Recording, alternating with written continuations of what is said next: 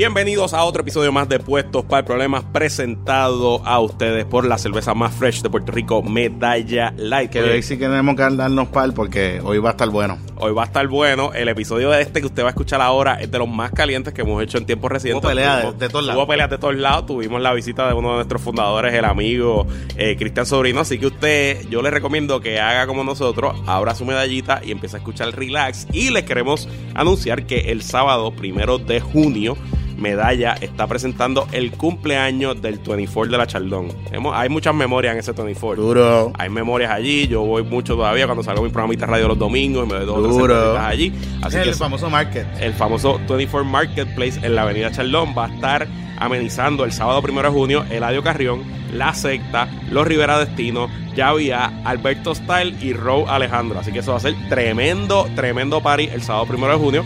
Así que no se lo pierda nadie y esperamos que se gocen este episodio de PPP presentado por Medalla Light.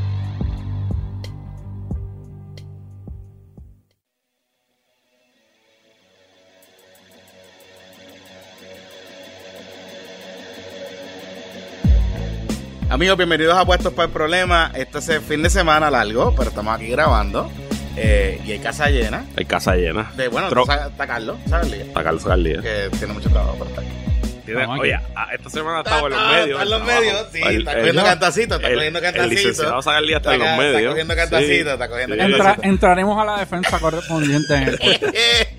Pero tenemos aquí al, al protagonista A de, uno de de, los mul- múltiples de múltiples controversias. en pleitos. Está Rico. con Luis Herrero, este, que, este que le saluda a Jonathan Lebrón. Y hoy nos acompaña el protagonista de muchos pleitos, de muchas cosas, de muchos muchas actividades en el gobierno en estos últimos días. El licenciado Cristian Sobrino, quien es el director de AFAF.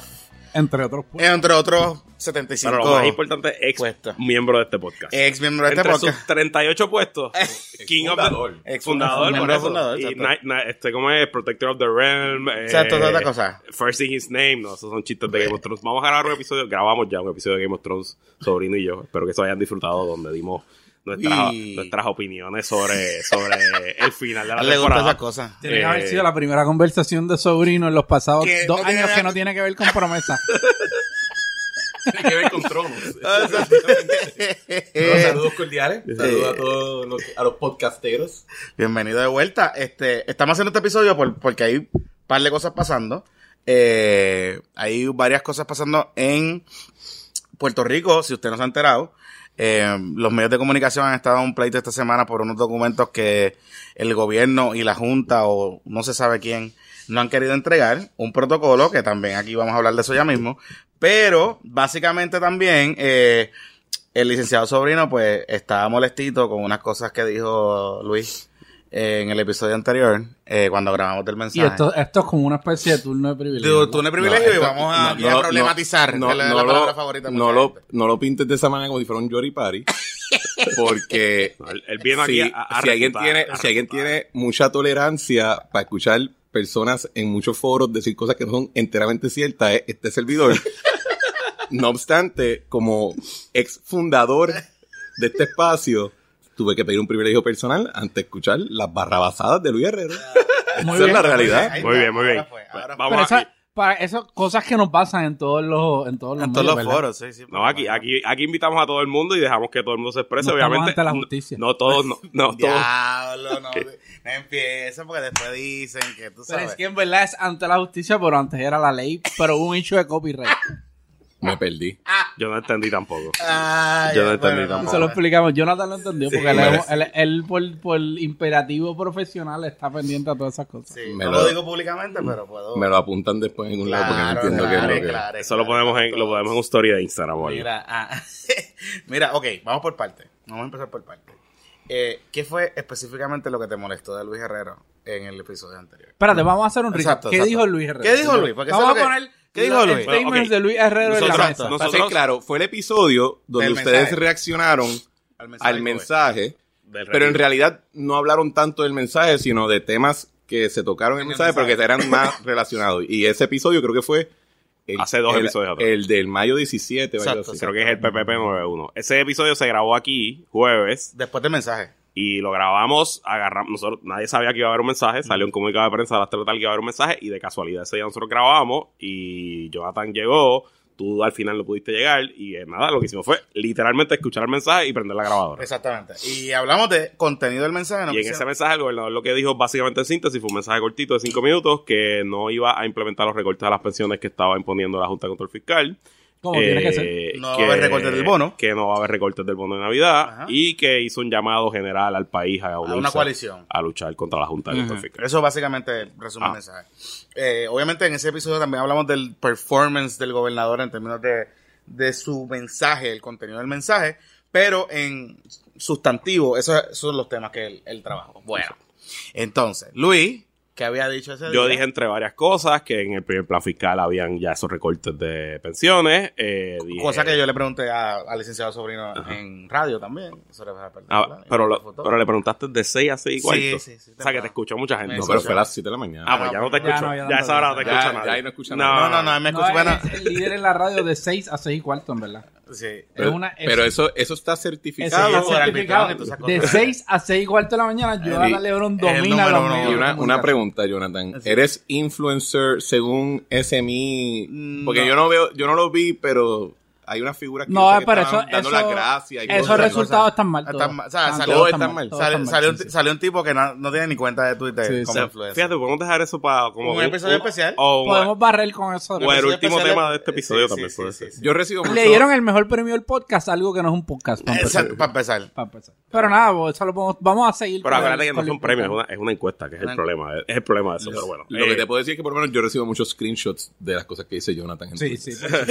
Estoy en monitoreo. Recuerden que él es el más odiado. De los dos partidos. Marca Saludito a Ramón Luis. Marca registrada. Y movimiento. Pero como que no lo he perdido, ¿verdad? No, no, no. Todavía tiene, le queda algo.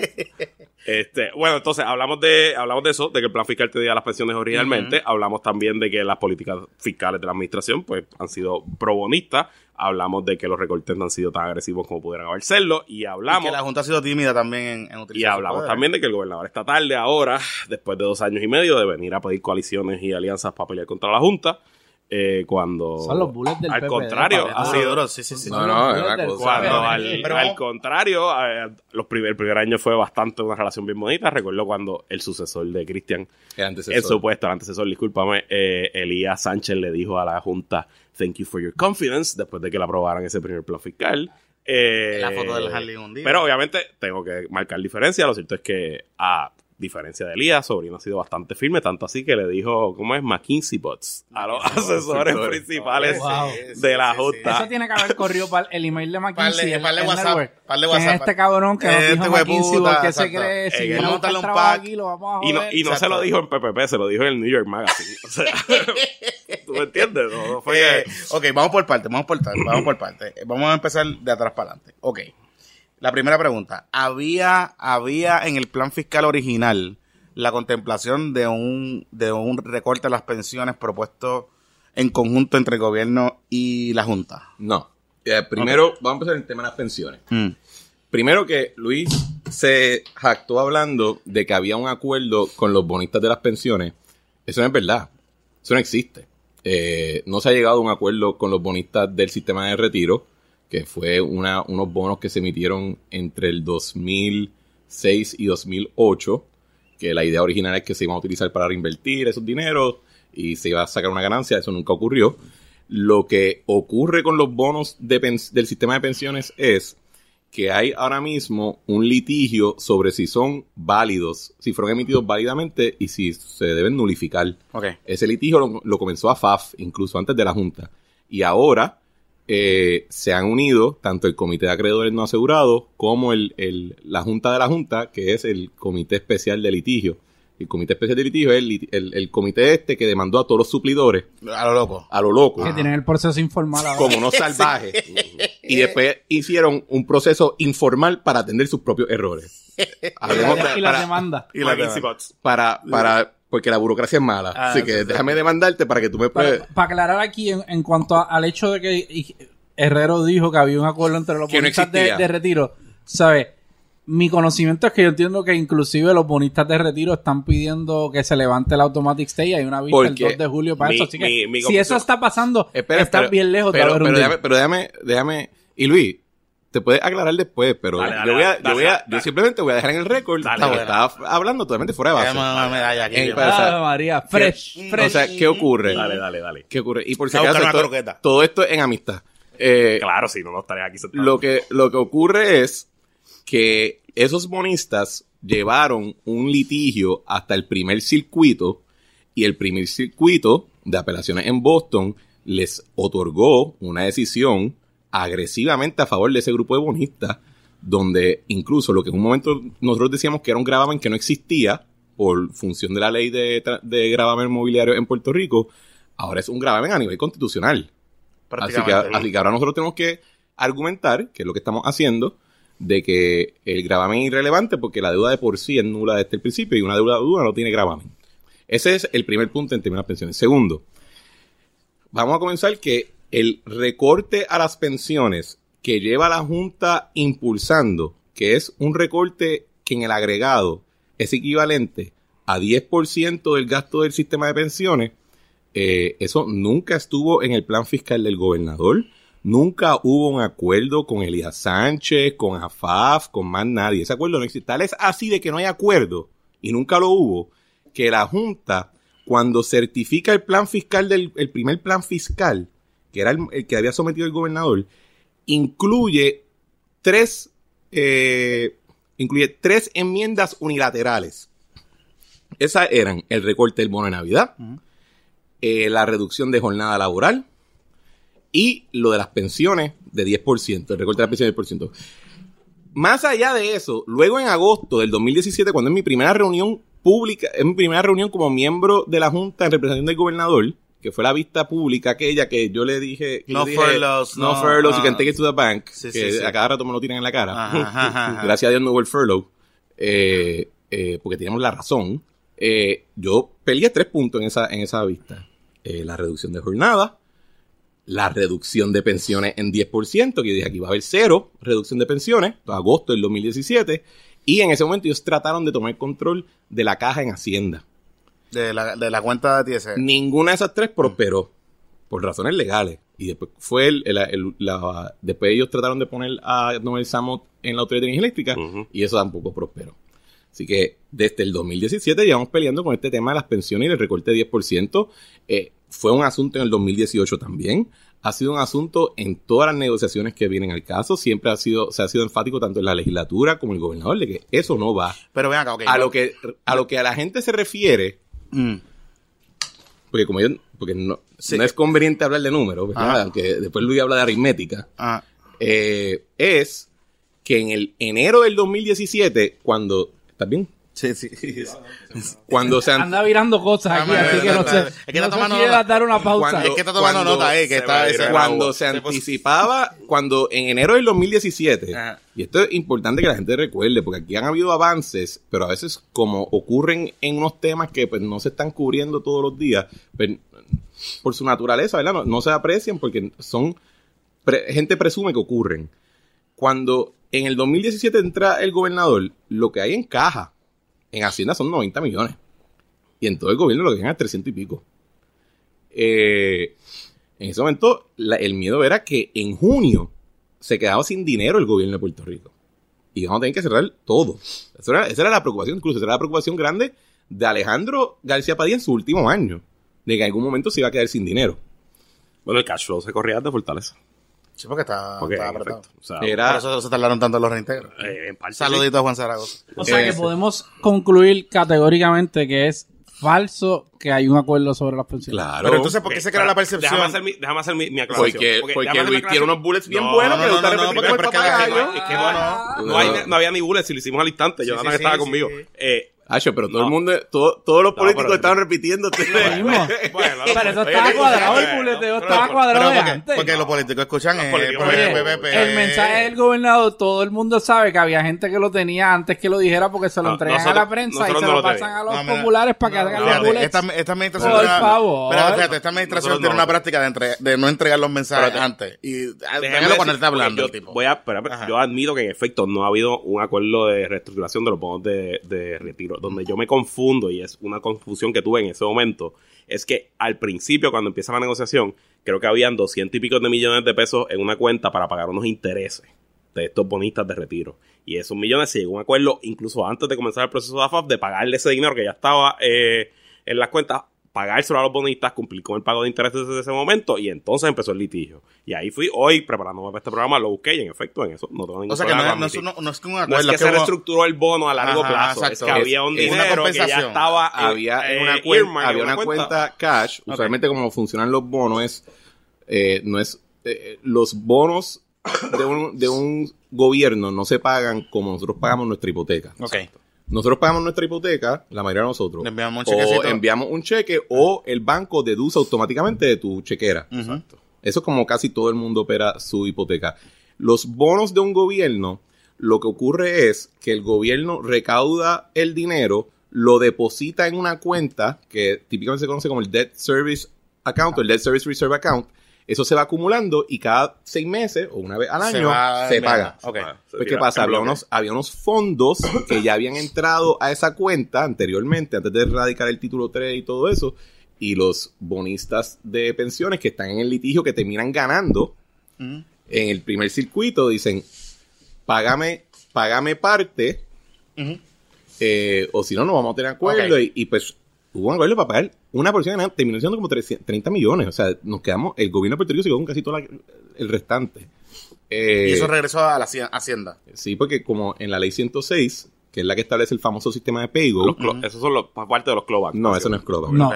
El Eh, cambio que hubo en el asunto de las aportaciones. Donde tú en lugar de pagar del Patronales. fideicomiso de retiro, Págate la decir, cuenta. mira, el fideicomiso quebró, yo pago desde el Fondo General en Hacienda. Ok. Que aquí que viene otra de, las per- de, de mis preocupaciones con lo que dice Luis, y es cuando Luis indica que la matemática no da para pagar el 100% del paygo. Eso no es cierto. Pero, ok. Si tú miras las proyecciones, ¿Cuánto comprometería, digamos, cuánto co- comprometería hoy el Fondo General si se continúa pagando el paygo lo así que, lo sin que- recorte? lo que la Junta está pidiendo, el Ujú. 10%, equivale a un total de entre 180 a 250 millones al año en, en los próximos años corrientes. Y mientras va el tiempo, eso sí lo dijeron correcto, Ujú. mientras va pasando el tiempo, pues ese pago va, Va disminuyendo, reduciendo porque pues, personas mueren o, o- o- o no se retiran, no se siguen retirando el mismo número de personas bajo ese programa, así que se va reduciendo. Eh, así que si uno mira la proyección de la Junta en el último plan fiscal de mayo, que yo diría que de todos los planes fiscales que ha hecho la Junta, por fin esas proyecciones son más razonables porque terminaron usando los nuestros, Ujú. Porque todos los demás han metido las patas. Eh, y eso no lo digo yo, eso uno tira las gráficas y las proyecciones y cómo se comportaron las cosas en realidad y ve que nunca, nunca la pegan. Eh, yo pudiera pagar el 100% del PayGo por los próximos 30, 40 años y aquí no hay un déficit por ese pago. Ok. Aquí no hay un déficit, así que se puede pagar. El argumento de la Junta, según su comunicado de prensa, es uno puramente legal, donde ellos indican que si no hacen ese recorte, no van a poder confirmar su plan. Y la creencia a los bonistas de retiro.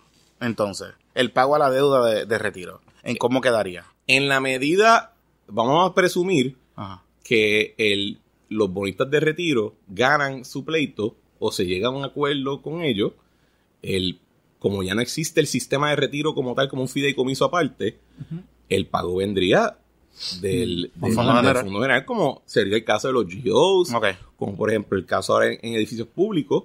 Edificios públicos pagaba su, su deuda de lo que pagaban el gobierno central en arrendamiento, así que también venía de ese fondo general.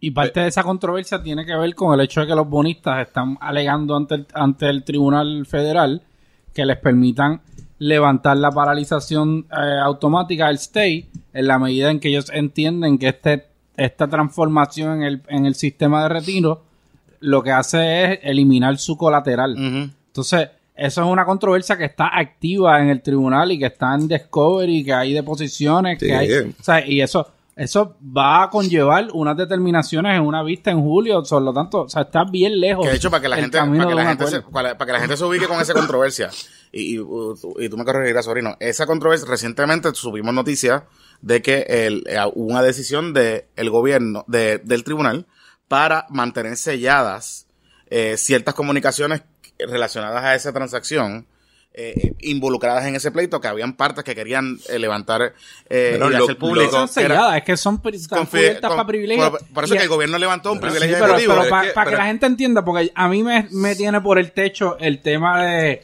de los privilegios. Está- está molesto, está molesto. Porque es que, esta es la verdad. Exacto, está Oye, molestito. Está molestito, está en molestito. ningún, en ningún pleito legal, sea el gobierno, sea la junta, sea un car wash contra un banco, sea quien sea, hay privilegios evidenciarios y hay documentos que no se entregan.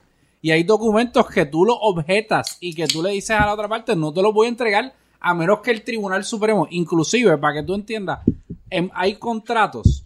Y esto es una práctica, tú sabes, de, de, de este tipo de transacción donde los contratos, antes de tú divulgar el documento, te obligan a litigarlo hasta el Tribunal Supremo de manera final y firme, antes de que tú puedas entregarlo. Aquí el Estado tiene un chorro de privilegios que puede levantar. Abogado cliente, privilegio ejecutivo, privilegio del proceso deliberativo. Todas esas cosas son legítimas. Y aquí todo el mundo, ah, el gobierno está ocultando. Lo radicaron bajo sello. Hubo un titular que decía que si Elías quieren esconder las conversaciones de Elías Sánchez, por favor, Bueno, chicos. pero el efecto es que por están favor. con- están el efecto es que son documentos que en ningún litigio lo vamos a ver. se van a producir. Por eso, pues, Pa- pues, vaya. váyase, o sea, si usted es abogado del gobierno lo puede ver. Pero, Ah. pero y yo si creo usted que es el gobierno yo- lo puede ver, pero no hay un derecho a ver o sea, documentos yo privilegiados. entiendo que hay veces que se pierde de, de enfoque. Aquí no hay privilegio abogado cliente. No, no, hay bravo, veces bravo. que se pierde, no diría de enfoque, pero la perspectiva es, eh, muchas veces nosotros tenemos que lidiar estos temas, no por el contenido de la comunicación. Ujú. Típicamente las comunicaciones no son muy interesantes. No dicen nada gran cosa. Claro. Eh, y yo te doy un ejemplo de, de lo de las minutas de la Autoridad de Energía Eléctrica cuando se nombró a Díaz Granado, que pensaban que allí había habido una discusión en esas minutas y que decían un montón de secretos y cuando se Diario publicaron de sesiones. se no decía nada. Eh, es el principio. Porque en la, lo que algunas personas piensan, que aparentemente piensan que hay un derecho constitucional, es que si en algún momento Cristian Sobrino, yo escribí en un pedazo de papel cuál iba a ser la teoría legal de litigio del gobierno de Puerto Rico entre los 70 mil millones de dólares en bonos que tiene para poder llegar a un pacto o algún tipo de situación en beneficio de Puerto Rico, yo tengo que en cualquier circunstancia entregarle ese pedazo de papel a cualquier persona que me lo pida y esa persona tiene pleno derecho a publicárselo a todo el mundo, no obstante el daño que pueda hacer. Y aquí hay unas cuestiones que no solamente cualquier operación grande, sino cualquier gobierno que está velando por la seguridad y el interés del pueblo, tiene que poder mantener ciertas cosas simplemente porque está en una situación contenciosa o Un adversarial. montón de casos a la vez. Y- pero, pero volviendo a mi privilegio personal, no el de Sagar, ¿verdad? Pues yo creo que hemos podido, eh, hemos podido dejar, Ocupando, ocupando Ok, espacio. que hemos podido dejar claro lo siguiente.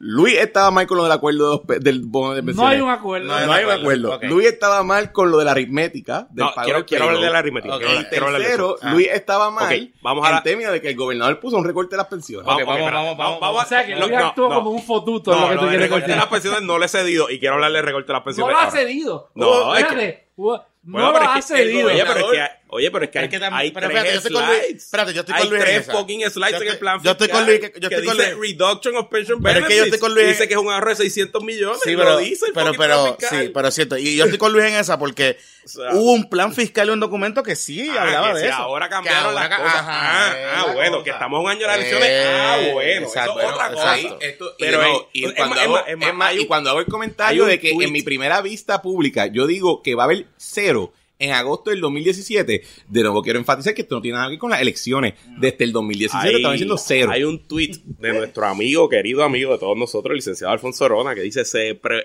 Uh. se evitan los recortes más dra- draconianos y todo. O sea que ese, Ay, güey, panelista ahora ahí- de David La Colón. Lo ahí vi, se yo estrenó, se ahí estrenó. yo esa no se la compro a Sobri, DH, pero- DH. Quiero ir a, quiero ir a la a aritmética. Ok, en este presupuesto, y yo sé que el presupuesto es como una cosa media extraña y sé que te lo devolvieron esta semana y whatever.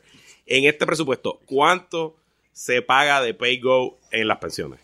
En, en este presupuesto. En este que empieza primero de julio. Es, si no me equivoco, eh, 2.2. 2.2 1.2. billones. Eso es más o menos el 20, por- menos, más del 20% del presupuesto. Del fondo general sería el más del 20%. Como el 23, Pero consolidado. Del consolidado, consolidado, mm. es 10%. 10%. Bueno, un poquito menos Vamos, del 10%. vamos a darle el 101 consolidado Pues, versus general. El, el- el fondo general es lo que básicamente entra por Hacienda y de ahí se paga todo lo que son las agencias del gobierno central. Ahí paga AFAF, por ejemplo, coge del fondo general, educación. Se paga el que- papel de baño, Etcétera. la luz, el agua, todas esas cosas. El consolidado es cuando se suma ese fondo general, que es de donde corre el gobierno, con las corporaciones públicas, pues ahí, pues cuando tú sumas prepa, praza, turismo, este, Fondo- rones, el Fondo fondo, de fe- estatales especiales, fondos fondos federales, entonces ahí se sube a 28 mil. Pero lo cierto es que lo que usted paga en IVU, lo que usted paga en contribuciones Es sobre el uno. ingresos, lo que usted paga en multas, etcétera, usualmente a qué va es al fondo general. Mm. Y ese es cuando usted oye que se escucha, ah, se pagaron eh, se pagaron salarios con fondos no recurrentes, porque a veces el fondo general recibe, como está recibiendo ahora,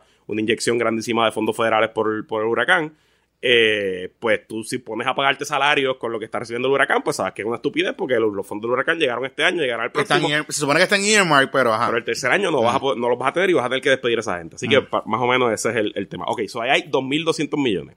Adicional a eso, hace dos semanas, que ahí es que entra mi aritmética, el gobernador firmó una ley para devolverle a los municipios unos dineros que se le habían quitado también en los planes fiscales, que más o menos suman 300 y pico millones. Adicional a Pero eso, todavía no llega a 300, llega a 330 para el 2023. correcto. Eh, o sea, se baluna a 200 y pico. 330. Eh, ok. El plan fiscal original Mm. proveía, perdón, Estamos aquí. Trajo vergüenza. quesitos como, Quesito trajo croqueta. quesitos como en la competencia. Exacto. eh, Bueno, Bueno, croqueta, croqueta, En los buenos tiempos nos molestábamos a los croqueteros y pensé que sería bueno. Traer Volver a croqueta y quesito. y y, y. Ah, en el plan fiscal original, mm. una la Junta había requerido dos recortes en transferencias del gobierno central a los municipios y a las universidades de Puerto Rico. Eso fue en la famosa carta del el 17 de enero del 2017. El de los municipios es para eliminar esencialmente lo que eran, ellos le dicen subsidios, eso es incorrecto. Son pagos directos que hace el gobierno central a los municipios por diferentes contextos. Por ejemplo, cuando hace muchos años, muchos, muchos años, se declaró que eh, una porción de las propiedades iban a estar exenta del crimen, Mm.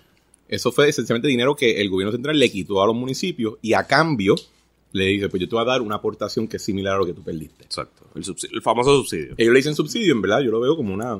Sí, una compensación, vamos. Eso iba- ese recorte iba a ser hasta, él iba a ser 175 millones en un año Y después se seguía. y después 175 millones el segundo y ahí pues ya no había que hacer más recortes. Ok. Y eso era como 350 o más. Pues, después del huracán, nosotros negociamos con la Junta, ok, hicieron el recorte de 175, pero los remanentes ve cortándolo más suave, porque de lo contrario, estamos aquí en plena crisis y, va a cerrar los municipios cuando más se necesitan. Así que está ese recorte. Los municipios de este entonces, y hasta cierto punto tienen un argumento válido, si no es legal, es un argumento moral válido, dicen, si me vas a quitar las aportaciones del Estado al municipio, permíteme quedarme con mi aportación del municipio al Estado. Entiéndase lo que ellos pagan por ACES o, o el, plan de gobierno, lo que pagan hasta cierto modo en, en retiro, porque ellos hicieron sus aportaciones, pero entonces ellos no controlaban la administración de esos fondos. Y y no todos están pagando. Saludito a San Juan, que debe 70 millones. Ya la Yola. Sí, San Juan, San Juan nunca lo ha pagado, es verdad. Y dice que no lo va a pagar. La Yola está apretada. Oye, vaya, oye, bien logo, hablamos ahorita. Está. Pues el, el La gobernador... pitirra, la pitirra. Uf. El gobernador firmó una ley que esencialmente codifica eso. Mm. Dice, no vas a tener que pagar ACES y no vas a tener que pagar el pago de PayGo. Hay, por lo menos ya el análisis que hemos hecho es que una porción sí se puede eliminar ese pago y es consistente con el plan fiscal, se estaciona así del remanente. Con todo y que se elimine eso, que vamos a decir que son 300 millones al año, para dar un número, que ellos pusieron como un ingreso en el presupuesto del año que viene, el, el gobierno, cuando hace su presupuesto, no contempla ese ingreso. Contempla que lo va a tener que pagar 100%, porque la ley 106 establece que garantiza el Fondo General el pago de las pensiones. Así que tiene que pues, presupuestar y recaudar el 100% de ese pago. Ah, que llegue dinero después, qué bueno. Me alegro. Así debe ser. Pero yo tengo que coger el cantazo en mi fondo general todavía del pago del 100% de la, de la pensión. Y yo indico que los números te proveen para que tú puedas hacer ese pago de 100% recaudando el 100% de esa autoridad sin, sin tener que todavía mi- mirarte y mirar. O sea que la, la apuesta es que los recaudos del próximo año fiscal van a ser suficientes para pagar el PSU, el PayGo 100% y, eh, y no, necesar, no necesitar para la operación diaria normal de, lo- de las operaciones esas aportaciones del municipio. de Bueno, exacto. Y, y a lo que voy es lo siguiente, si uno mira, y, y de nuevo, cuando las personas dicen, ay, yo no he visto el recorte en el Fondo General, bueno, porque el Fondo General todavía sigue siendo un presupuesto de 9 mil millones de dólares. Y en el pasado era alrededor de 9 mil millones de dólares. Lo que ocurría en el pasado es que no había un pago de retiro de dos mil y pico de mil millones de dólares. El los 9 mil millones de dólares que antes se presupuestaban en el Fondo General era 100% pa fo- para gastos operacionales o algún tipo de pago de alguna deuda del BGF. Pero no iba nada a retiro. Correcto. Nosotros, Son las, las aportaciones. nosotros hemos tenido que nos hacían. Que No lo hacían. Porque por eso llegamos a cero. Eh, incluso, después le hago un cuento de cuando O sea, se pasó la ley 3 del 2013. Yo estaba en el salón donde estaban los profesionales que trabajaron en esa ley. Y cuando se aprobó, yo me acuerdo que esa gente se reía. Porque sabían que nunca iba a funcionar. Pero el fideicomiso, el fideicomiso de retiro prácticamente, o sea, se quedó en cero. se quedó en cero. o sea, no no existe. existe. Ahora eso es una cuenta que No. tiene el sobrino en AFA. O sea, si tú entrabas, si tú entrabas a la, a la cuentita, te lo guiaba, eh, decía cero. No, No, había es, una cuenta que existe en AFAF y la controla sobrino. Wow. Yo no la controlo. No. Bueno, hay una junta de está- retiro. por eso, por eso. Exacto, pero, exacto. pero está en AFAF. O sea, la AFAF. ministra, la vela, la, la supervisa FAF, pero ahora nosotros sí establecimos un fideicomiso aparte, eh, con una compañía de fideicomiso. Ese dinero entra allí, Pero eso es para ya no es parte, no, no, eso ahora mismo, eso está ocurriendo. No es parte de mi, de la propiedad del gobierno, se invierte en, en tesoro, en, en deuda del tesoro federal, coge un ingreso, eso se adjudica todo, así que eso también Eso ha cambiado. sistema nuevo. Entonces, es te pregunto, te pregunto. De esas proyecciones de ingresos del, del, del presupuesto que te va a dar el cash flow para pagar todas las cosas que dices que vas a pagar, ¿cuál es el impacto de esas proyecciones, que yo tengo que decir que son optimistas, del dinero que está llegando del huracán y la actividad económica que está generando la recuperación? si el- las proyecciones que nosotros usamos son más conservadoras que de las de la Junta. Ok. Ok. Por ejemplo, la Junta pensaba, cuando ellos certificaron en octubre, nosotros siempre hemos estado de acuerdo que aquí van a llegar conserva de manera conservadora como 80 mil millones de dólares al final del día para reconstrucción del huracán. Puede ser más, Por pero fondos. nosotros para planificar decimos 80 mil millones. La Junta digo, pues vamos a aceptar tus 80 mil millones, pero nosotros indicábamos de que va a tardar 15 años para que se gaste todo ese dinero. Nosotros, tú, Mm. gobierno. El gobierno. Gobierno de Puerto Rico.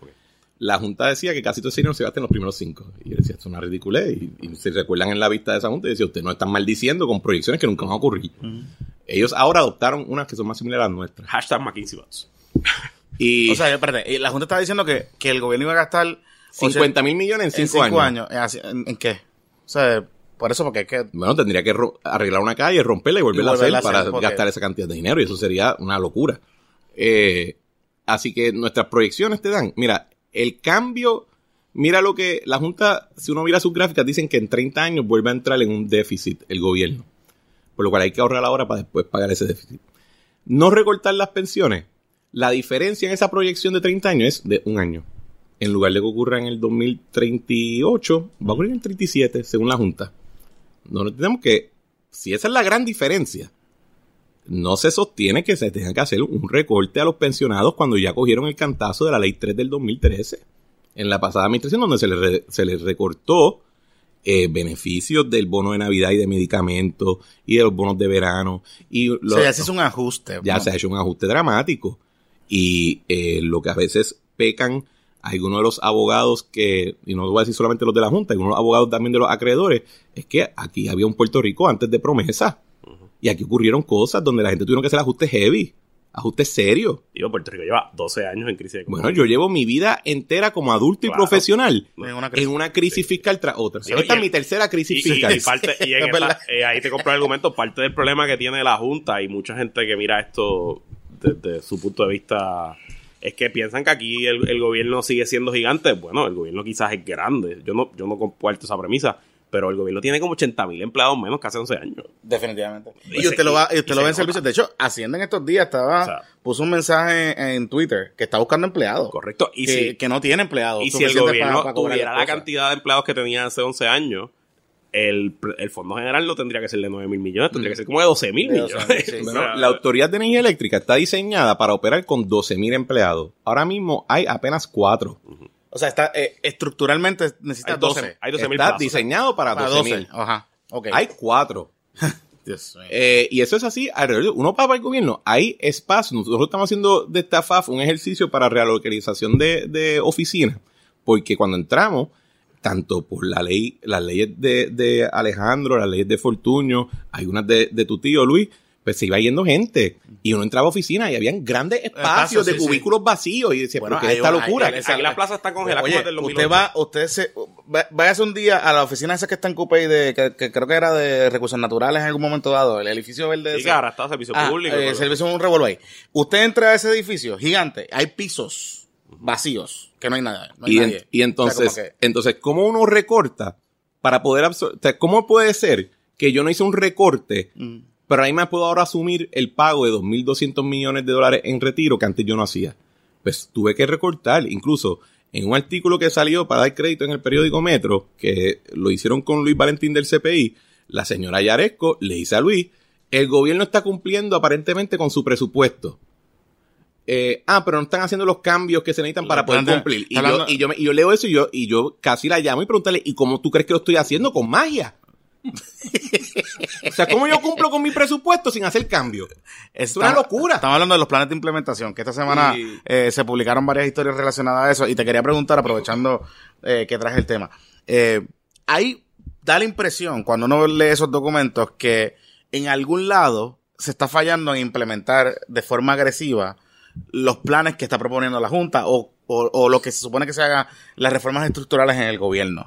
Eh, pasa que hay problemas de comunicación en agencia o es difícil implementar algunas cosas o hay logros en otras áreas que no necesariamente estamos viendo eh, o Yo que en- no son públicas. Yo en, yo en esto diría, yo voy a citar a dos grandes filósofos. El primero es Bruce Lee, cuando en la gran obra de arte Enter the Dragon le dice a, no me acuerdo si fue a Chuck Norris o a otro actor que le dice, boards don't hit back, Ajá. las tablas no dan para atrás. Y al otro gran filósofo también, Mike Tyson, cuando él, en una, previo a una pelea, le dice a su oponente, todo el mundo tiene un plan hasta que dan un puño en la cara. Ok. ¿Qué, ¿A qué voy? Uno tiene un plan de que yo tengo que asegurarme no gastar más de esta cantidad. Yo tengo que hacer unos recortes. Ah, que los muchachos de McKinsey me pidieron que la manera de hacer el recorte tiene que ser a través de este plan específico. Pues eso no funciona necesariamente, porque estos son personas que no tienen conocimiento o, o relación con la operación gubernamental día a día. Ah, pero voy a llegar de otra manera. Y eso se puede, eso está documentado y se puede demostrar. Hemos, no hemos sobregastado un presupuesto todavía. Eh, así que los planes de implementación son herramientas de trabajo que igual en una fecha te dicen X, en otra fecha te pueden decir Y. Y esa ha sido mi pelea constante sobre este tema en las vistas públicas, donde yo indico, no estén enfocándose en un PowerPoint, enfóquense en la caja. Enfóquense en el número de la nómina, enfóquense en los recaudos, enfóquense en las métricas verdaderas y genuinas de desempeño. Esa es mi contención con ellos. Ellos están observando un PowerPoint. Yo estoy mirando. Porque mi eso es lo fácil para poder achacarle al gobierno fracaso. Tan atrasado. No se cumple con la implementación. Eso es todo lo que buscan con los, con los documentos de los planes. Ahí, ahí el análisis no puede ser extrapolado de la realidad que dice Sobrino de cómo es que están verdaderamente Mm. sa- saliendo números que reflejan una, tú sabes, un tracto hacia, hacia algún grado de recuperación, por más, tú sabes, bajito que pueda ser.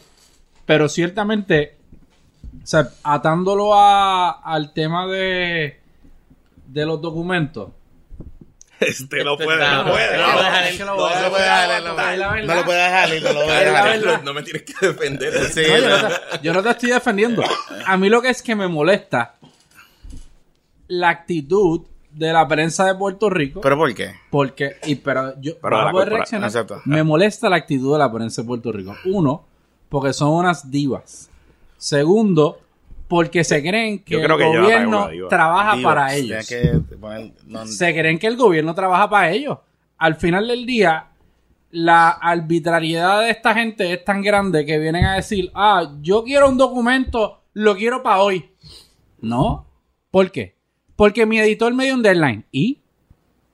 Que, o sea, que el gobierno, tú me tienes que decir que tú le pides un documento a un funcionario público y esa persona tiene que dejar todo lo que está haciendo porque los amiguitos del CPI que lo leen dos mil personas en Puerto Rico quieren unos papeles. Lo leen no, mal, lo leen. no, usted tiene que seguir el proceso. Yo quiero hacer Tiene que sentarse Lo leen y es- mal, lo es- leen Cuando, cuando haya gobierno esperar- popular, yo voy a sacar este audio. esperar- así que lo voy a poner. Cuando haya ese esperar. gobierno popular, dice, el informe de KPMG del IVA. No, mira, es que hay un proceso y usted no trabaja. Herrero. Entonces ahí, ahí lo podemos hacer. Ujú. ¿Cuándo, Yo- va a hacer, ¿Cuándo va a hacer eso? Yo he Uh, manejado casos de documentos no- públicos de los dos lados, de los dos lados, del lado de defenderlo y del lado de solicitarlo. Me conozco todo el derecho aplicable a eso. No hay ninguna limitación para que el Estado le diga a alguien que solicite un documento, me lo tienes que enviar la solicitud a través de este medio, yo te voy a contestar, si hay un privilegio te lo voy a levantar y si me quiero tardar 10 días, me puedo tardar 30. Cuando usted le pide un FOIA al gobierno federal bajo el Freedom of Information Act, yo los he solicitado muchas veces. Hay algunos que me han tardado literalmente tres meses para que me digan que no. Y aquí los periodistas se, se ponen histéricos a gritar y a sacar comunicados de que hay una morlaza porque le dijeron tienes que solicitar los documentos a través de un email, identificarlo, dar tu información de contacto para que cuando hagamos la búsqueda te podamos contactar para entregártelo. Ah, que a veces se puede tardar 10 días. Sí, se puede tardar 10 días. Ah, que se puede tardar 48 horas. Sí. Que te los pueden entregar el mismo día si están disponibles y si hay alguien que está tiene tiempo para bregar con el documento que te van a entregar que no van ni a entender porque muchas de esa gente no entiende los documentos. bien, pero eso no, pero eso no, eso no es, es- Pero podemos- esa valoración de entender el documento, él- no, no, no tiene que entrar el Sí, gobierno, no. claro que sí. Pues, no, porque es que al final del día Porque usted tiene que tiene que haber producir el un fin documento. legítimo. Bueno, pero hay un fin señores, legítimo, pues, pero que, antes- que no lo, que no lo entienda o ese- no. Antes de tocar ese tema, podemos adjudicarle que Luis estaba mal. Sí. No, Ah, ah, no. Eso Luis está adjudicado. No. No está, admití una cosa que estaba mal. La Tiene, demás, tiene, no, en no verdad, estoy tiene convencido. un punto, no tienes un punto de debate. No estoy eh, convencido, pero no importa, eso es lo bonito de este podcast. tiene un punto de debate nada más. Sobrino, Podemos eres... adjudicar también que la prensa son unas divas. No, no, no, No, ahí no, estás no, no, equivocado. déjame hacer una cosa. Ahí estás equivocado. Ahí Perdón, estás perdón, equivocado. déjame declararle una cosa. Ahí estás equivocado. Eh, porque no quiero tener, yo tengo, yo, yo, yo entiendo que dentro de la dificultad que es en mis temas atender la prensa, yo entiendo que yo tengo una buena relación con la prensa. Yo creo que si uno le pregunta Yo creo que esa es la percepción. Esa es la percepción que yo tengo. yo, yo texteo con reporteros, yo aclaro dudas cuando yo puedo, yo voy a cuanta entrevista yo puedo, porque yo entiendo que parte de mi rol es informar. Pero la, la gran parte de mi rol no es ser eh, figura de medio, mi, mi rol Claro, es de atender la deuda de Puerto Rico y atender reestructuraciones operacionales. Ese es mi rol. así. Por eso es que a mí me pagan. Yo trato lo más posible de ser accesible, de informar y de publicar. Genuinamente lo hago. O sea, nunca antes, y esto yo lo puedo decir con orgullo, nunca antes, y eso en parte también se lo debo al equipo que trabajó antes de que yo llegara a FAF, nunca antes ha habido tanta información financiera del gobierno de Puerto Rico publicada. Punto. O sea, eso es un hecho. Eh, Por lo menos estamos organizadas. Y, eh, cuando- y tú puedes ver el cash, literalmente sí, sí, puedes sí, ver sí, el sí. balance de las cuentas. y sí, cuando, y cuando Hay que algo, leer bien. y cuando algo no se puede proveer, nosotros explicamos por qué. ¿Ves? Si lo quieren llevar a un litigio, pues hay una, eso es un proceso, ¿verdad? Pero yo, yo, yo no diría que es una cuestión de diva o lo que sea, pero sí creo que debo, creo que yo debo, debemos poder defender el hecho de que en cuando antes tú veías a un agente fiscal del gobierno en un programa de radio, en un programa de televisión. Bueno, nadie lo conocía. Nadie O sea, los presidentes del banco, No, o sea, los nadie, presidentes del banco, Y nadie los conocía. para ser así Lo que conocía a Gato Rey nada más. Mira, sobrino, eh, Bueno, tú, conocían a Jerry. tú eres... Eh, ya están. Podríamos decir, espérate, ese es más talentoso, chicos, no hables del más talentoso. Pero Cuidado. espérate, antes, antes de que entre el tema, antes de que entre Le apago el micrófono a Eh, Jonathan quiere decir explicar porque es que no son divas. Antes, antes de que entre el tema, ok, mira, mira va, yo creo que yo he tenido conversaciones interesantes y debates bastante intensos, obviamente por mi training un poco más de abogado en mi otra fase de mi vida, eh, y además de Y periodista. de amante del caos. y de amantes del caos. Sí, no, no, pero más, más bien porque soy, me gusta el tema este de los documentos y qué sé yo. Eh, Me he leído bastante la jurisprudencia y hay argumentos válidos de parte y parte. Yo puedo entender es que el gobierno tenga un deber, tiene un deber, digamos, de producir documentos que son públicos. Y hay documentos que se presumen públicos, hay otros que no, que ya los hemos hablado aquí, que porque pertenecen a un caso, hay unos privilegios que se pueden invocar, etcétera, etcétera, etcétera, pues no lo son. Ahora bien, yo también pienso que nosotros como periodistas a veces pecamos de pretender de que porque yo le escribo a un funcionario público, de que si yo tengo una, una accesibilidad o, o que porque no me ha contestado un mensaje de texto o lo que sea, yo le puedo pedir al funcionario que me produzca un documento que muy probablemente el funcionario a lo mejor sabe, pero no sabe ni dónde está. O sea, el gobierno de Puerto Rico, de forma práctica, de forma práctica, no es un, una entidad que es lo más organizado posible. O sea, no lo es, punto. O sea, a veces pasa que pedimos documentos y cosas que nadie sabe ni dónde, en qué computadora están guardados. O sea, no hay un cloud, no hay un, o sea, no hay, no hay una estructura. Ah, que el gobierno debe ser más eficiente en sus documentos. Claro que sí, esto es algo que lo podemos hablar, lo podemos debatir en otra cosa. Yo no creo que, que raya en que sean divas. Yo creo que también el gobierno también a veces peca y la gente que compone el gobierno, que en este caso el licenciado, día, pues está bregando con eso de cerca, también a veces pecan de que no entienden el trabajo del medio y, no tra- y el trabajo del periodista particularmente, que tiene que responder un jefe que le está preguntando y le está diciendo y que tiene que producir porque de eso depende su trabajo. Y el gobierno no está para entrar a valorizar si lo van a usar por un fin legítimo o no, porque eso no es el, el, el rol del gobierno. El rol del gobierno es producir documentos. Ah, que no lo debe producir, que, lo, que debe establecer un término, un proceso, aquello lo otro, podemos debatirlo. Y podemos Ok, aquí y argumentarlo. Pero espérate, espérate, espérate, Pero ¿cuál es el problema espérate, que te diga, un envíame la solicitud por email? Espérate, Eso es pero- ofensivo e inconstitucional. Pero espérate un momento. Aquí yo creo que también el problema es el modo en que se estableció. O sea, ¿Cuál es no. el modo, pues, está- Jonathan? está bien, pero es que no hubo Pero ningún ¿cuál tipo de es- comunicación. O sea, no- es el o sea, salieron con un, un ¿Y día, un comunicado. ¿Y cuál es el problema? Esa es, la, esa es la prerrogativa del gobierno. Nadie le tiene que pedir permiso al pero- CPI pero- de cómo es que se va a canalizar Pero entonces, pero ustedes no pueden pretender tampoco que, que reacciona, que No, reaccionen como si fuera, como si fuera fresquecito, tú sabes. El No. CPI lo tiene que seguir. Está bien. O no se Ahora, le produce. no, aquí no veníamos a pelear sobre No hay ningún, no hay ningún problema con eso. El problema es la manera en que se hizo. Aquí proceso. veníamos- ¿Cuál es aquí la veníamos- Por eso, ¿Cómo porque que no hubo que cortesía. Pero no hubo que cortesía. No, no, no, pero no hubo cortesía. Hubo, cortesía. Este es el lo, que, que han Por favor, Está bien, pero lo que han estado demandando en estos días es que no hubo comunicación previa. señores, necesitamos- se acabó. No o sea, hay que eso es, consultarle a la prensa. no es, que consultarlo, no. Es que no es eso. La- Es que no hay que consultar Está la bien, prensa. está Ese bien. es el chiste más grande que Está yo he bien, no hay ningún problema. Yo estoy de- te lo adjudico.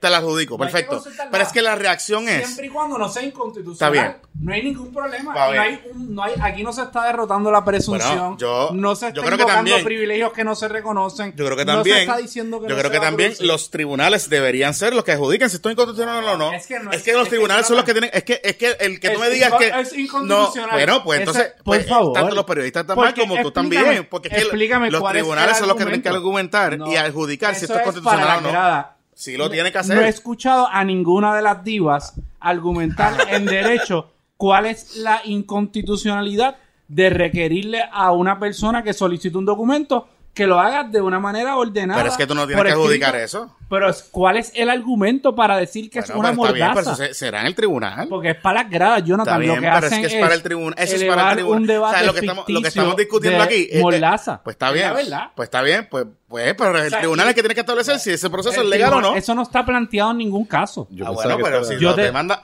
No o sea, está planteado en ningún caso. Está bien, pero va, va- a llegar un momento que, un, que No. un periodista va a solicitar un documento, eh, la agencia se va a tardar más de 10 días y va a recurrir al tribunal y, la- ya el y tribunal decidirá. El documento dice El que el Estado puede extender el término. Está bien, pues el a- tribunal. Dentro de las circunstancias. Pues el Si tú me pides 10.000 documentos, ¿verdad? Al, al CPI se le produjeron, y yo, vamos a hablar con, con claridad, porque yo estuve presente en ese procedimiento judicial.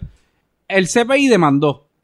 La posición de la oficina del CFO fue, mire, juez, denos un término, porque nosotros tenemos la intención de producir toda esta documentación. La realidad es que tenemos que hacer un inventario, porque como tú bien dices, Mm. no está lo más organizado que, que debería estar.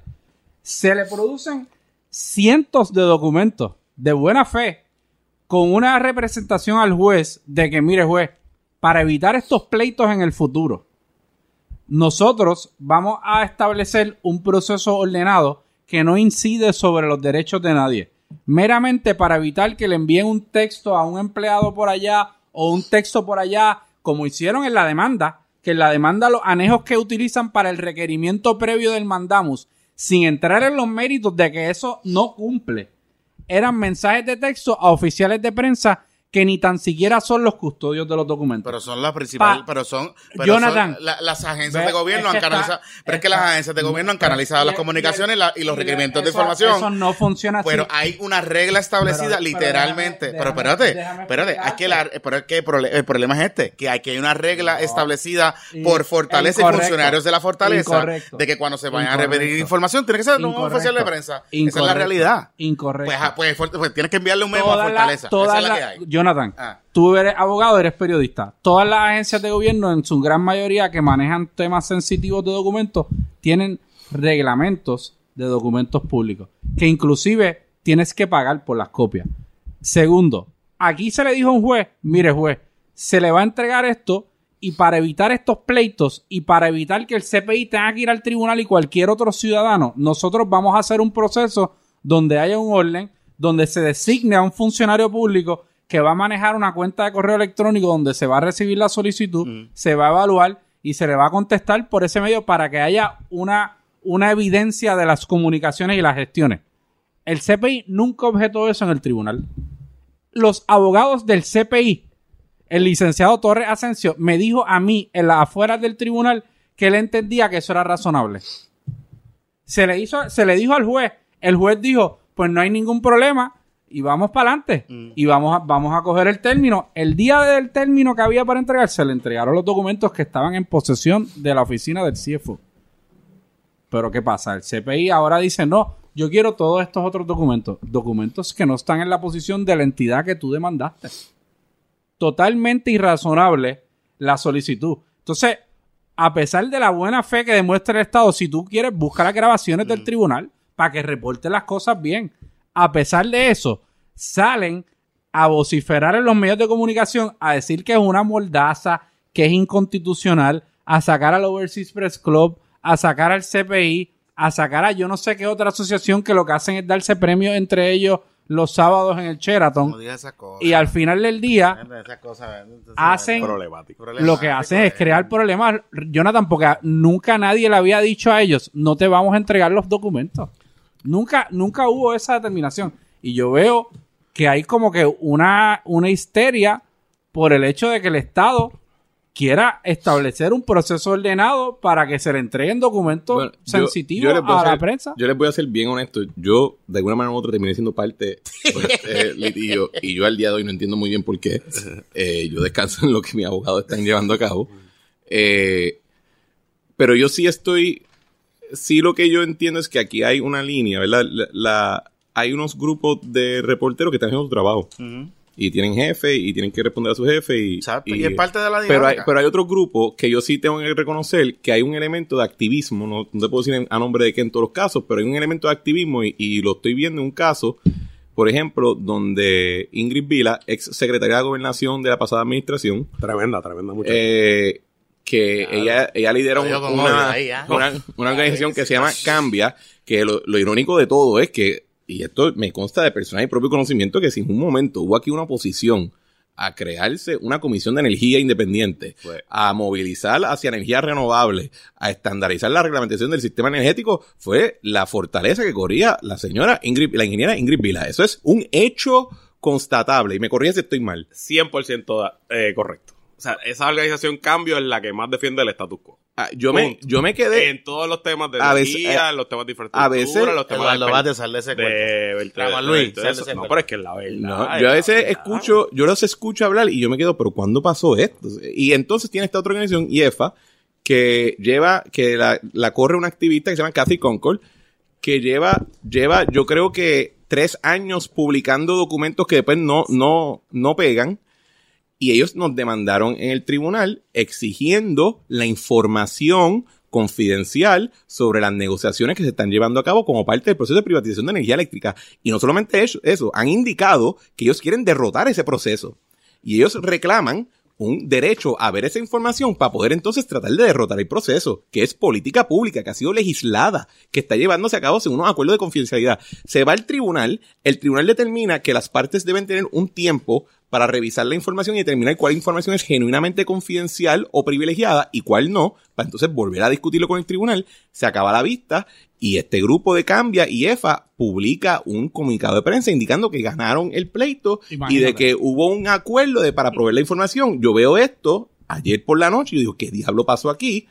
Y cuando consultó la abogada dicen, lo que ellos publicaron no es cierto. Y ahí es que yo digo, hay un elemento de activismo, donde lo que es el derecho legítimo, constitucionalmente protegido y consagrado de la prensa y del acceso a la información pública se está en otros lados utilizando Por para causar, para causar daño y hay que Y para reconocer sabotear al gobierno. y hay que reconocer que hay veces que esas organizaciones eh, incluyen personas que, que trabajan en los medios. Es una realidad, ¿verdad? Y no, es- no es una cuestión de... Y por eso digo, yo quiero ser claro, yo entiendo que tengo buena relación con los medios y con la prensa y con los oficiales y, eh, y de- oye, y de que no es que siempre estamos de acuerdo, pero hay discusiones y se discute por qué son las cosas. Pero hay ese elemento de activismo en algunas Lo cosas. mismo ha dicho el CPI que se adjudicó ganar un caso no. que no se ha resuelto. No me hablen más del jodido tema, de, por favor, de acceso a la información. Seguiremos discutiéndolo en los próximos y seguiremos entrando a No, aquí. Y podemos hacer un debate. Es más, podemos hacer un show en vivo de ellos. Las divas versus los abogados. No, pero vamos a traer a Luis Valentín y Lo- también hablamos. me gusta, eso lo vamos a hacer. Vamos a hacer eso, eso me gusta, y- eso me y gusta. Lo hacemos. Cuando se acabe el Y pleito. podemos debatirlo. Saliendo- Los abogados no le van a dejar que le hagamos el cross aquí. sobrino, sobrino, saliendo de las noticias del día a día. Eh, cuando termine todo este proceso y, y tú salgas, tú vas a ser uno de los pocos expertos a nivel mundial en temas de, eh, en, de- en deuda complicada. en deudas gigantes, en negociaciones complejas, En bregar con los medios. en manejar con una junta de control fiscal. Háblame un poquito en la práctica. ¿Cómo es?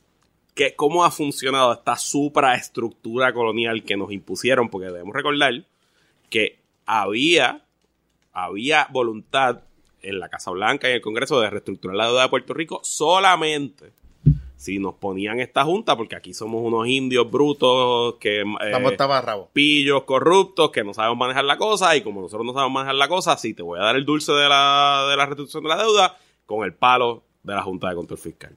Tú obviamente has sido cándido en, tu- en ciertas expresiones, eh, pero pues nos había estado en PPP para hablar de esto, así que ponte problemático y háblanos un poquito de, de la Junta. Yo, no- yo no me voy a poner problemático. El, el, bueno, la realidad del caso es que la Junta, y esto fue algo que nosotros discutimos bastante cuando era el, el- el otro programa, El otro, sí. eh, Es verdad, es verdad. que el asunto de la Junta, yo creo que en ese momento creo que todos estábamos de acuerdo que se necesitaba algún proceso judicial, Judicial, de eh, atender la deuda. Algo organizado. Eh, nosotros tres por lo menos me acuerdo que estábamos bien de acuerdo con eso y lo discutimos muchas veces. Eh, eh, lo de la Junta, siempre estuvimos los tres bien en contra. Bien. Y, y- Ah, bien, y de incluso decíamos en ese momento, esto va a terminar siendo un papelón, esto va a ser mucho chisme, aquí va a haber... gas- bueno, yo escribí, me acuerdo, una nota en el cárcel Sí. sobre cómo esto era, Una eh, había economistas que lo que estaban era, eh, hablando de más, etcétera. Economista y abogado. Y, y yo creo que lo que nosotros indicamos en ese momento, así fue exactamente como terminó. La Junta, en parte la ponen porque en ese momento había, sí había oscurantismo en cuanto a las finanzas públicas, se debía a que había un ambiente altamente litigioso y no había un espacio unificado de donde atenderlo, como es ahora el Tribunal de Título 3. En ese momento se iba a tener que atender esto en cinco tribunales mínimo, en cinco jurisdicciones diferentes. Nueva York, Washington, eh, Federal Puerto Rico, Estatal Puerto Rico, Sala de, de Recursos Extraordinarios de Puerto Rico. Así que se a eso era mínimo. Eh, sin hablar de los diferentes otros tribunales que iba a haber. Eh, la Junta se hace, en parte, los que hicieron la Junta pensaban que su propósito era evitar título 3.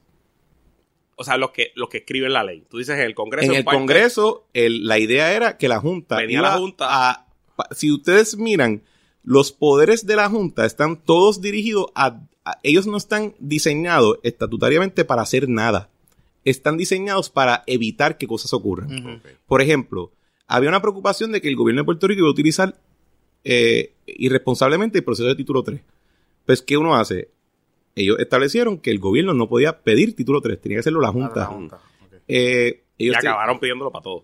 Ellos te- bueno, no para todo. No todo, para todo. ellos tenían una preocupación de que se iba tres es lo que los deja hacer la piquita de Ah, la promesa. pequeña- ellos tenían una Sí. preocupación de que el gobierno iba a hacer planes fiscales y presupuesto irresponsable. Así que proveen para que el- la Junta los certifique. Y si no los puede certificar, que creen uno diferente. Pero primero lo tiene que hacer el gobierno. Ok. Lo mismo con los contratos, las leyes, etcétera. La Junta está diseñada para paralizar lo que se había- preocupan que era acción irresponsable. Lo que hemos encontrado, desafortunadamente, es que la Junta nunca entendió esa parte, nunca entendió que su mandato bajo la ley es más deferente, es más de, de supervisión, y ha procurado en muchas instancias tratar de ser el actor principal. Y eso ocurre especialmente cuando trae a muchas personas que pues su, su vida no es en Puerto Rico, su vida es en otros lugares y están pues, pensando que es el próximo paso. ¿Cómo es este trabajo? ¿Cómo me va a ayudar en lo próximo? Y eso es natural en cualquier circunstancia. Yo no estoy Claro. criticando. Eso es natural que pasa. Todos nosotros, o por lo menos yo, mi vida yo la voy a hacer en Puerto Rico. Esa es mi, mi ambición. Puerto Rico es mi ambición. Pero si mi ambición fuera Nueva York, yo estoy seguro que quizás yo estaría pensando de otra manera. Claro.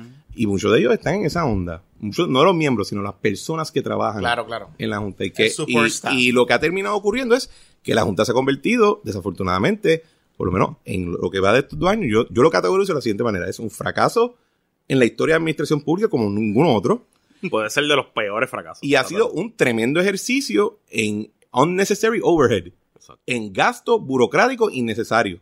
Porque al final del día no es que te- muchas personas que están... El perfecto ejemplo, la- las 200 demandas. Bueno, o sea, uno Perfecto. ve, de momento, de momento quieres crear una- un ambiente más estable económicamente y comercialmente, que es lo que ellos indican que justifica, por ejemplo, el, el recorte de la ley 80 en el ámbito laboral, el recorte de, pens- de no de pensiones, de, de permisología en el aspecto administrativo, pues ustedes saben que de verdad hace bien difícil eh, el ambiente de negocio en Puerto Rico. Demandar a todos los suplidores del gobierno. Exacto. Sí. Sí. Un poco, un poco.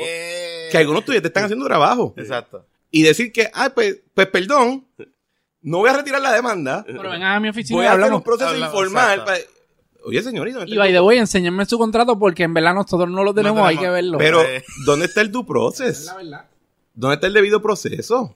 ¿Dónde está La el elemento de que uno pueda confiar de que lo que uno firmó hoy va a ser válido mañana? Ujú. Esas cosas como que yo creo que la han perdido de perspectiva. Y más allá de eso, Y han el- perdido de perspectiva cuál es el propósito de promesa. Y el gasto. Que es lograr que Puerto Rico pueda volver a los mercado. mercados y cómo tú lo vas a lograr creando, incitando un clima de inestabilidad en los negocios, mucho más con gente, compañías o sea, grandes, multinacionales, Multinacionales. que son proveedores de servicios que se van a virar Yes. y van a hacer unos assessments y van a decir si estas son las circunstancias, Claro, la, la decisión eh, corporativa es no vamos a hacer negocio con Puerto Rico y el que nos pregunte le vamos a decir no lo hagas porque puede que en medio de tu contrato tienen unos locos en una junta que te Sí, pueden sí, demandar. Eh, no, y, y- y el otro elemento que yo creo que es desafortunado es este fervor por contratistas. También. Y voy a decir algo. Yo tengo, yo uso los contratistas de la Junta en algunos trabajos y son excelentes. O sea, por ejemplo, el, el- a la Junta a nivel local lo representa Lili Borges. Ellos nos ayudan en el gobierno en unos asuntos de, del, del sistema de retiro. En este podcast los conocemos bien. Ellos tienen a, ellos tienen a la firma Citibank que los asesora en reestructuración de deuda. Yo uso a Citibank Ok. y que lo paguen ellos. Yo no tengo duplicidad en eso. Yo tengo, eh, Ernst Young es una firma muy buena también en contabilidad. No sé por qué lo hacemos en, presu- en presupuesto, pero Ahí ahí está. está. Pero tenemos, de nuevo, había un consultor de pensiones que los tuvieron que votar. Porque los números estaban por todos lados. El demógrafo ese loco. Había un demógrafo también que dio problemas. El- la firma McKinsey, yo creo el de que... social media yo- todavía está. El de, No, ese está, sí. El de, sí, el de esta muchacha. El tuitero. El de la consulta con JCB. No, no, pero estaba, había otro que era Monitor SN tiene su contrato todavía allí. yo creo. Mm. ¿Consultan o GSB están con la Junta? Sí, ella tiene una compañía que se llama Monitor SN y tiene una... Bueno, hay otro, hay otro señor que pagan 200 mil dólares para comunicación. O sea, eh, y uno dice, ¿qué es esto? O sea, no, ¿cuál es el propósito de este gasto?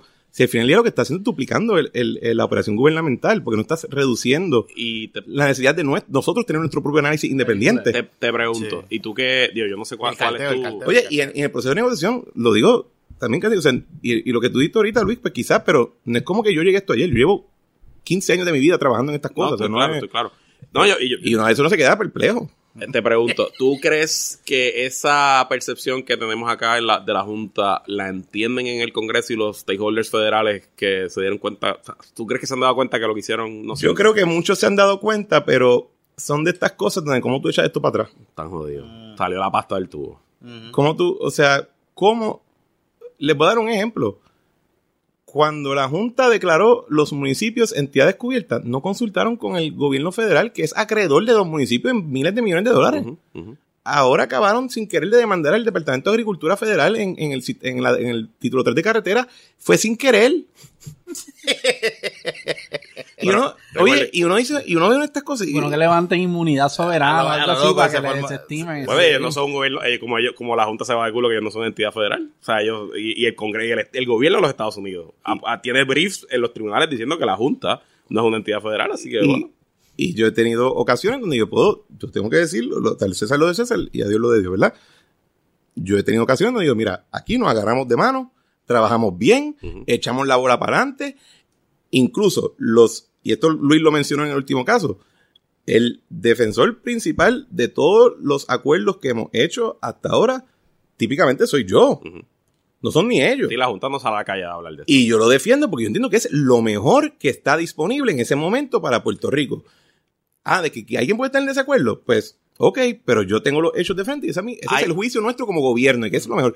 Pero a la misma vez, eso no puede quitar la necesidad, especialmente, esto es un sistema democrático y republicano. Yo sé que está la cuestión de la colonia y todo eso, pero al final del día aquí todavía tenemos un sistema republicano de gobierno que tiene un gran valor. O sea, eh, no podemos menospreciar Claro. el valor que tiene que nosotros podemos votar por nuestros líderes. Y que tengamos balance, cagárnosles en la madre y decirle... Y- tuitearle No, y que tengamos De la, de la misma manera que yo defiendo cuando hicimos, eh, usamos la ley promesa exitosamente, tengo que decir cuando pienso que lo estamos usando mal y hay elementos que lo están usando de una manera horriblemente mal y que yo creo que va a causar daño. Y yo no me puedo quedar callado si yo siento que aquí se está causando daño a alguien. ¿Hay algo en tu día a día o en las acciones que tú haces que tú pu- no pudieras hacer si no estuviera la Junta? Que yo no pudiera, no, no entendí. O sea, la Junta te La Junta es añade, Sí, añade algo a ti que tú no tuvieras si no estuvieras. si yo no creo, yo creo que los elementos, el valor añadido, no requiere una junta. Era el proceso de quiebra. Incluso, Lo que hacía falta era bueno, el proceso de quiebra, pero incluso tú podrías tener fácilmente, si el problema es que, si había una preocupación de que se iba a legislar de una manera eh, eh, irresponsable o algo por el estilo, eh, o que no se iba a buscar información, tú podías crear un organismo. O sea, por ejemplo, el Contralor de Puerto Rico, que está establecido en la Constitución de Puerto Rico, viene de la figura del auditor general de la ley Jones. Que hacía ese propósito. Y si pasaba una legislatura que no estaba de acuerdo con los números del auditor, el auditor decía, eso no pasó. Tú podías tener esas figuras de check and balances que son mucho menos Igual que opresivas. podría ser un- que son- una figura creada por el tribunal. Podría ser se una persona que... que se concentra solamente en, la, en la cosa fiscal. La- o el la- tribunal puede la- ser un administrador, digamos. La, el- el- la- la figura de la Junta, como se constituyó o como se ha desempeñado, yo no entiendo que es necesario para llegar a los, a Ah, los no. objetivos y a llegar a las metas que hemos podido lograr. No lo creo, no lo voy a creer nunca. No lo creía hace tres años cuando teníamos el programa originalmente y al hoy, después de haber estado tres años en esto, le puedo decir que no lo creo todavía.